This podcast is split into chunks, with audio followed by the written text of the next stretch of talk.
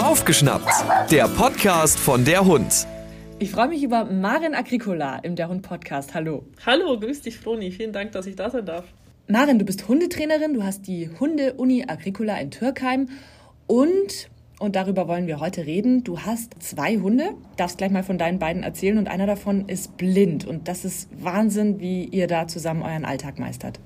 Richtig, genau. Also wir haben zwei Hunde. Ähm, wir haben unsere Luz aus Spanien geholt 2014 und haben dann eineinhalb Jahre später noch den Kiko geholt. Und tatsächlich war das eine recht lustige Geschichte. Ich wollte einfach auf der Vermittlungsseite nochmal gucken, was sie denn so für Hunde drauf haben, ohne tatsächlich eigentlich einen haben zu wollen.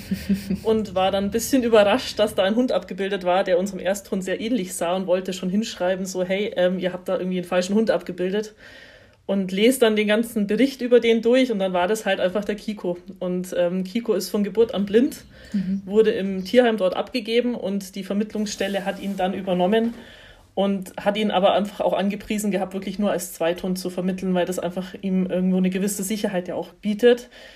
Und ja, ich habe meinen Mann dann wochenlang genervt, immer wieder mal, du guck mal, der ist immer noch drin und immer noch nicht vermittelt und lass uns doch mal gucken fahren. Und Grundvoraussetzung war natürlich, dass er sich mit unserem Ersthund versteht und dass die zwei miteinander auskommen. Und wir haben dann ganz nett eine Möglichkeit bekommen, dort bei der Pflegestelle eine Nacht auch zu bleiben in Koblenz. Und somit hat man wirklich gut Zeit, ähm, uns die beiden halt miteinander auch anzuschauen. Ähm, war jetzt nicht Liebe auf den ersten Blick, kann man ganz klar sagen, würde Luz auch bestätigen. Aber es war so, dass es ähm, okay war. Also die haben sich jetzt nicht angepurrt oder irgendwas, sondern sie haben sich toleriert und geduldet. Die Heimfahrt war dann auch noch ein bisschen eine Herausforderung, weil Kiko sich halt tatsächlich auf der Rückbank mitten reingelegt hat, weil halt die Geräusche vom Auto rechts, links ihn total verwirrt haben. Mhm. Und Luz gefühlt die Hälfte der Zeit wirklich am Fenster saß, mit Kopf irgendwie an die Scheibe gedrückt und wusste Nein. gar nicht, was ihr passiert. Nein, genau. Und so begann unsere Reise mit dem Kiko. Und ähm, ja, ist einfach nicht mehr wegzudenken aus unserem Leben. Deine Ersthündin, was, oder beide Hunde sehen sich ja sehr ähnlich, hast du schon gesagt, was ist das für eine Rasse? Äh, beides Mischlinge. Ähm, die mhm. Luz kommt aus Spanien und Kiko kommt aus Portugal.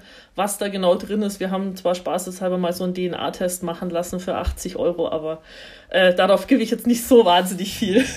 aber sie sind mittelgroß, weiß und wuschelig, so, so genau, ich mich zurückerinnere. Genau, kniehoch und äh, beige Fraktion und alle fragen tatsächlich immer, ob das quasi der kleine, also das Jungtier ist von, von, der, von der Hündin und so, nein, wirklich nicht und ganz sicher nicht Spanien, Portugal zu weit auseinander. Wie hat denn bei dem Aufeinandertreffen deine Ersthündin auf Kiko reagiert? Also hat sie gemerkt, boah, da stimmt irgendwas nicht? Hat man da irgendwie eine Reaktion merken können? Nee, tatsächlich gar nicht mal so dramatisch, aber es war natürlich auch so, auf der Pflegestelle waren noch mehrere Hunde, auch also eben eigene Hunde von der Pflegemama und ähm, da war halt eine dabei, die fand meine Hündin total toll und die haben viel miteinander gespielt und somit, da war jetzt nicht viel. Tatsächlich, weil du es jetzt ansprichst, also wenn wir jetzt auch bei uns im Hundeverein irgendwie auf andere Hunde treffen, tatsächlich ist es wirklich manchmal so, dass andere Hunde vor ihm stehen und tatsächlich so versuchen, irgendwie Augenkontakt zu bekommen. Also mhm. zu schauen, was macht er denn oder wo guckt er denn hin oder ähm, manche sind dann verwirrt, können damit gar nichts anfangen, die gehen wirklich einfach weg, andere schnüffeln ihn halt an und warten mal auf so eine Reaktion. Ähm, also da haben wir wirklich auch schon alles erlebt die letzten Jahre. Und von Hunde, die halt total ähm, kurze Zündschnur haben, dass wenn er halt vielleicht mal im Gassi kurz in sie reinrennt, dann schon eine Ansage machen, bis hin zu, keine Ahnung, bester Kumpel ist so ein großer Wolfshund-Mix, dem ist es halt völlig wurscht, wenn der in ihn reinrennt und der denkt sich nur so, äh, was war da? Hat was kurz gejuckt. und äh, aber es interessiert ihn halt einfach nicht. Und das ist halt tatsächlich manchmal das Spannende zu schauen, wie reagieren die Hunde und ihn natürlich jetzt nicht in eine Riesengruppe einfach mal reinlaufen zu lassen. Wir waren ja auch schon mal zusammen spazieren und äh, ich muss wirklich sagen, wenn man nicht weiß, dass dein Hund blind ist, dann merkt man das überhaupt nicht. Ja, tatsächlich. Also das ist Wahnsinn, wie der in der Welt zurechtkommt. Woran merkt man es denn dann doch oder woran merkst du es? Was sind dann bei dir so Momente, wo du weißt, oh, jetzt muss ich helfen. Ja, also sind tatsächlich halt so Momente irgendwie, also wenn jetzt Personen einfach, wenn wir Gassi gehen und wir bleiben stehen und er rennt zurück, ja. dann merke ich natürlich, okay, er steuert irgendwie einfach geradeaus auf irgendwelche Beine zu und ruft halt dann Achtung oder irgend sowas oder Stopp oder irgendwas, dass er einfach bremst ähm, oder er rennt über eine Wiese, da ist irgendwie ein Pfosten, tatsächlich so Pfosten steuert er irgendwie immer zu 100 Prozent an, da muss dann dann auch irgendwie ein Schrei loslassen. Gebiete, wo er sich auskennt, ist es gar kein Thema. Und wie gesagt, alles andere, wenn wir mal Gassi gehen und über irgendwelche Brücken kommen, die halt irgendwie ein großflächiges Geländer haben oder gar kein Geländer haben, dann nehme ich ihn halt einfach wirklich kurz an die Leine oder halten am Geschirr fest, weil ich einfach weiß, der, der dreht wirklich 90 Grad irgendwie manchmal ab und dann hängt er natürlich irgendwo dran, wo er nicht hin soll und sich im blödsten Fall verletzen könnte. Und da schauen wir natürlich schon. Also man hat tatsächlich die Augen immer irgendwie auf ihm und guckt, wo er hinläuft, was er so tut und dass ja irgendwie keine Gefahr im Vollzug ist. Aber in der Regel kann der auch ganz normal frei laufen. Ihr habt da so eure akustischen Signale einfach, wie du ihn dann leiten kannst. Genau, Genau. Also er läuft tatsächlich eigentlich mehr Zeit frei als die Luz, weil Luz einfach eine Struchtlerin ist und immer, sobald sie eine Spur hat, einfach mal weg ist. Und ähm, bei ihm ist es so, solange Luz an der Leine ist, dann läuft er vielleicht schon mal, aber einfach nur in einem gewissen Umkreis. Und tatsächlich ist es halt wirklich so, er läuft und ich schreie mal lauter Achtung oder Stopp oder Vorsicht. Und dann merkt er das sofort, dass da irgendwas ist und bleibt stehen und blitzt, also im schönsten Fall dreht er einfach um und kommt zurück. Wie hast du ihm das beigebracht? Wenn du sagst Stopp oder Achtung, dass, dass er dann wahrscheinlich auf glaub, die harte Tour oder dass er sonst einfach reingerannt ist. Richtig. Ich glaube, das waren einfach Erfahrungswerte und ich halt natürlich dann noch irgendwas gerufen habe, so um Gottes Willen, Stopp, Achtung. Und ich glaube, das hat er dann irgendwann einfach gemerkt, okay, wenn Frauchen mal so die Stimme erhebt und irgendwie so ein Wort kommt, sollte ich einfach mal stehen bleiben, damit der Kopf nicht wehtut.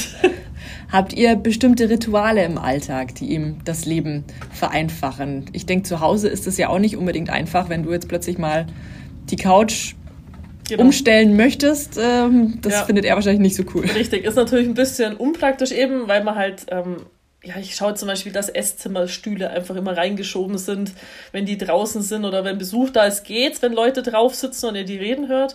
Aber so, wenn die halt draußen stehen bleiben, dann rennt er halt gnadenlos dagegen, weil der hat schon seine Laufwege irgendwie da auf dem Teppich und dann da an der Tür entlang. Ähm, da guckt man halt einfach, dass da nichts großartig im Weg steht. Also das merkt man schon, wenn man einkaufen ist und natürlich da wieder irgendwie ein Karton steht oder eine Box steht oder so, ähm, kann es halt mal passieren, dass er aneckt, aber da passiert jetzt eigentlich nicht dramatisch viel. Ansonsten macht er es halt, wie du vorhin schon gesagt hast, halt einfach irre gut. Wenn der auf Wegen läuft, der merkt halt auch, wenn wir an fremden Gebieten unterwegs sind, von der Haptik her an den Pfoten, läuft er noch auf dem Kies oder ist er schon irgendwo im Gras, dann dreht er natürlich wieder ein bisschen nach links und läuft wieder quasi dann auf dem Weg. Ähm, wenn wir irgendwo am Strand jetzt sind, wie jetzt Holland-Urlaub, ja, da gibt er einfach Vollgas. Da weiß der auch gefühlt, dass da nichts ist. Wie gesagt, solange ich auch schreie und dementsprechend auf ihn achte, ist da eigentlich gar nichts. Und von dem her, ich sage, umbauen im Haus machen wir tatsächlich gar nichts. Äh, ansonsten, wenn wir aber auch mal irgendwie im Urlaub sind, Ferienwohnung oder so, ist er überraschenderweise, hat er sehr schnell irgendwie diesen Plan von dieser Wohnung und, oder von diesem Bereich sehr schnell abgespeichert und dann passiert eigentlich auch nicht wirklich viel. Was meinst du, woran orientiert er sich hauptsächlich? Also du hast schon gesagt Haptik, wie fühlt sich der Boden an? Genau, also dann natürlich geräuschmäßig. Man merkt sofort, also wenn er neben einer Mauer auch draußen läuft oder so, das kriegt er sofort mit. Oder tatsächlich hat er letztens auch eine Mülltonne bemerkt. Also er hat vorher abgebremst gehabt. So schnell habe ich jetzt gar nicht reagieren können. Ähm, Gerüche auf jeden Fall. Also irgendwie habe ich auch das Gefühl, wenn wir bei unseren Standard-Gassi-Strecken unterwegs sind, dann ist es wirklich so, der weiß eigentlich sofort, wo wir sind wo wir gerade loslaufen. Wenn wir mit dem Auto hinfahren und aussteigen, dann läuft er los und weiß genau, wo er lang muss. Keine Ahnung, wie er es macht. Ich weiß nicht, vielleicht wie so eine Fledermaus, vielleicht auch noch irgendwie so Ultraschall. Ich habe keine Ahnung, aber es ist faszinierend tatsächlich. Wenn ihr jetzt zusammen im Urlaub seid und das eine komplett neue Umgebung ist, das schafft er sich da zurechtzufinden? Hast du das Gefühl, er ist erstmal unsicher oder ist er einfach so ein Hau drauf und ist, da gehört ja dann auch ein, ein Wahnsinn Selbstbewusstsein irgendwie auch dazu zu sagen, ja, okay, ja. ich bin fremd, ich sehe nichts, ja. aber mein. Genau, also er ist schon sehr resolut, also er macht halt einfach mal, ich meine, wir sind ja Camper, also wir haben unseren Wohnwagen, in dem kennt er sich natürlich dann aus. Und was ihm halt auch irre Sicherheit gibt, ist einfach, wenn man eine Decke dabei hat, die nach ihm riecht oder einen Korb zum Beispiel, dann weiß er einfach, okay, das ist mein Platz und da kommt er halt dann tatsächlich auch zur Ruhe. Wenn er das nicht hat, ähm, wird es auch manchmal einfach in, in fremden Umgebungen dann schwer. Du hast schon gesagt, der wurde vermittelt ähm, mit der Voraussetzung, dass ein Zweithund da ist zur Orientierung. Ist das denn so? Orientiert er sich an eure Ersthündin? Hm, manchmal, aber nicht immer. Also der, wie gesagt, der ist viel allein auch unterwegs, nachdem sie da die 8 Meter Flexileine nur hat als ähm, Radius zu 90 Prozent, ähm, ist er halt viel allein unterwegs, aber jetzt nicht toujours. Und auch kann man gar nicht sagen, irgendwie nur in fremden Gegenden ist er eher an ihr orientiert, sondern ich habe eher so das Gefühl manchmal, dass wenn er vielleicht mal einen Tag hat, wo er nicht so fit ist oder müder ist oder so vielleicht, weil er am Vortag viel los war, dass er vielleicht da eher mal mit ihr mitdappelt und dahin geht, wo sie jetzt schnüffelt. Ähm, aber ansonsten, nö. Nicht, nicht Tuschur. Ich würde es aber tatsächlich nicht als äh, alleinigen Hund halten. Ich glaube schon, dass es ihm wirklich einfach gut tut, dass da noch ein anderer Hund auch im Haus da ist. Du hast es vorhin schon ein bisschen angesprochen, wie so die Begegnungen mit fremden Hunden sind. Wie muss ich mir das vorstellen? Ihr seid zusammen spazieren, beide Hunde sind frei und dann kommt ein anderer Hund.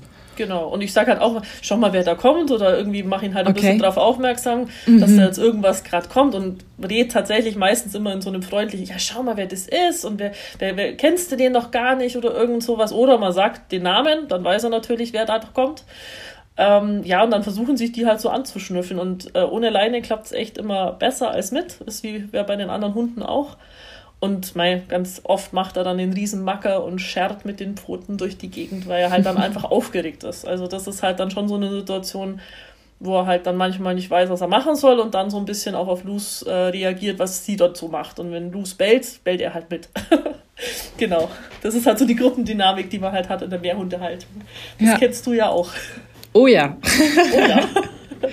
Und die anderen Hunde reagieren ganz unterschiedlich, ja?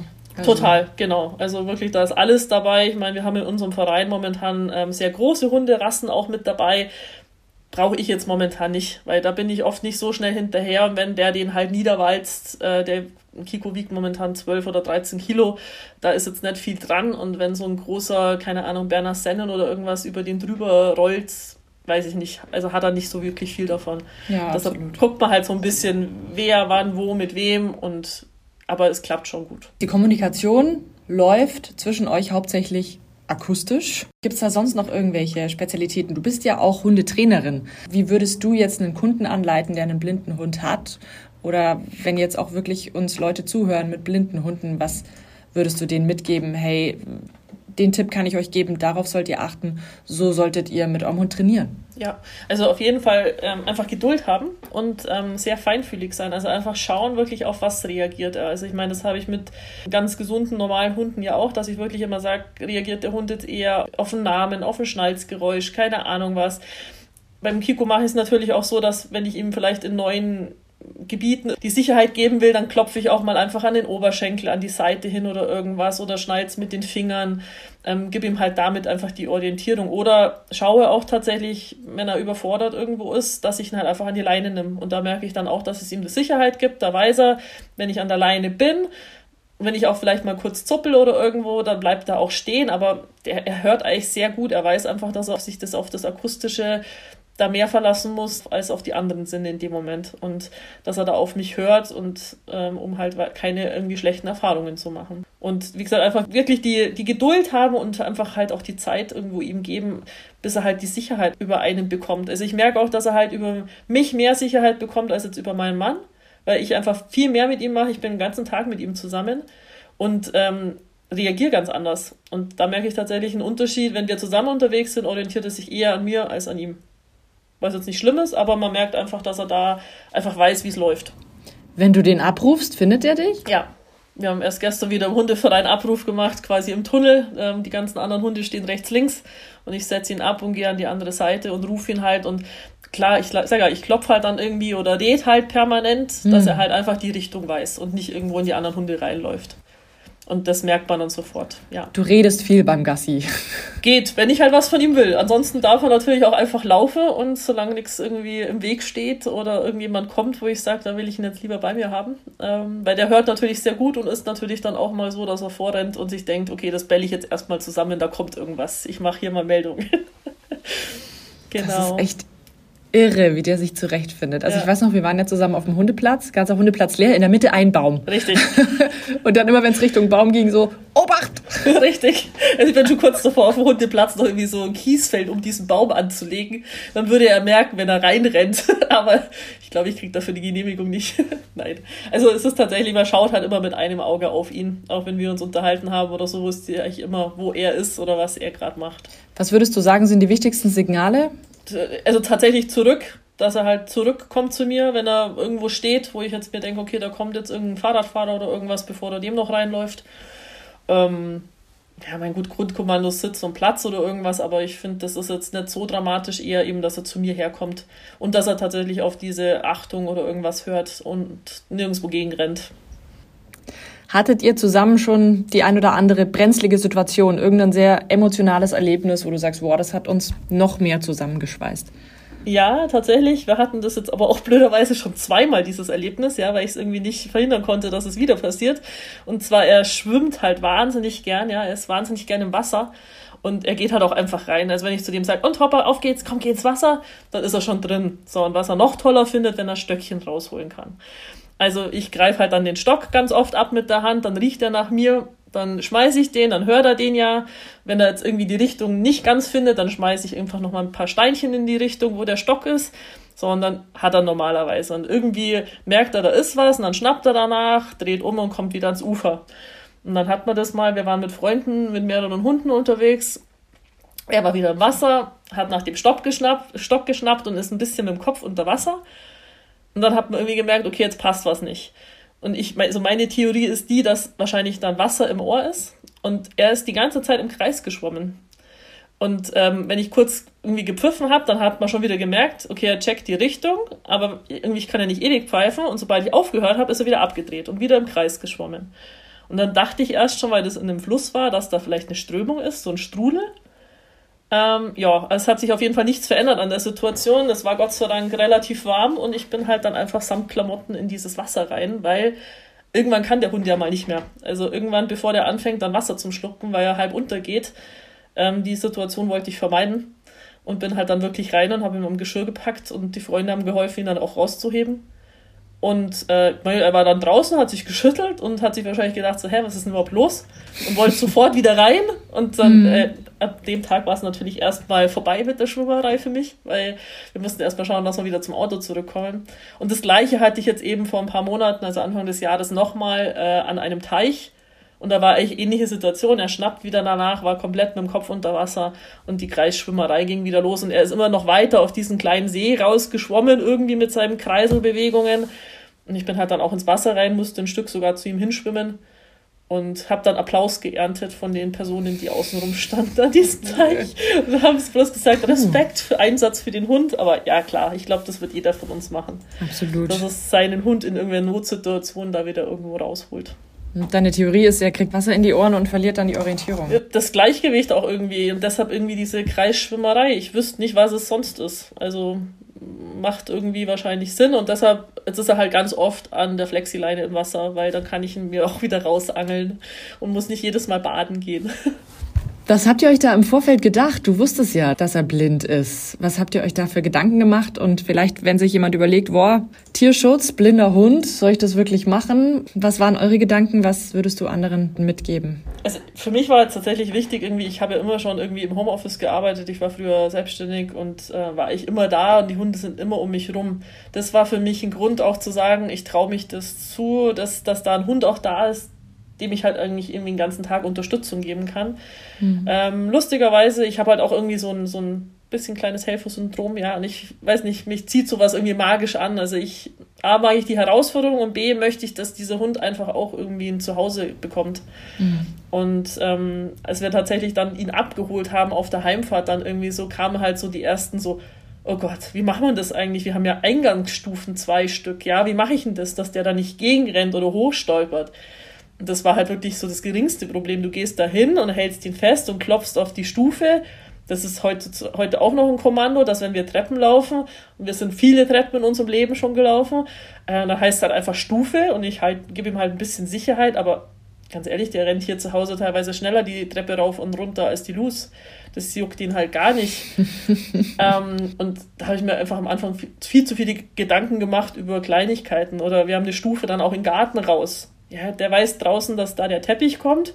Und wenn der Teppich kommt, muss ich irgendwann mal anfangen, großflächiger mit den Vorderpfoten zu laufen, weil irgendwann geht's ja ins Haus rein.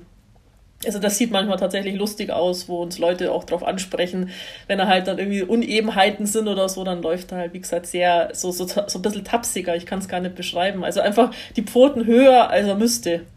Weil er natürlich nicht nicht weiß, wann welcher Untergrund kommt. Aber damit kommt er halt wirklich überall vorwärts. Also auch im Wald irgendwelche Querwege über Wurzeln findet er mega gut. Also hat er gar kein Problem mit.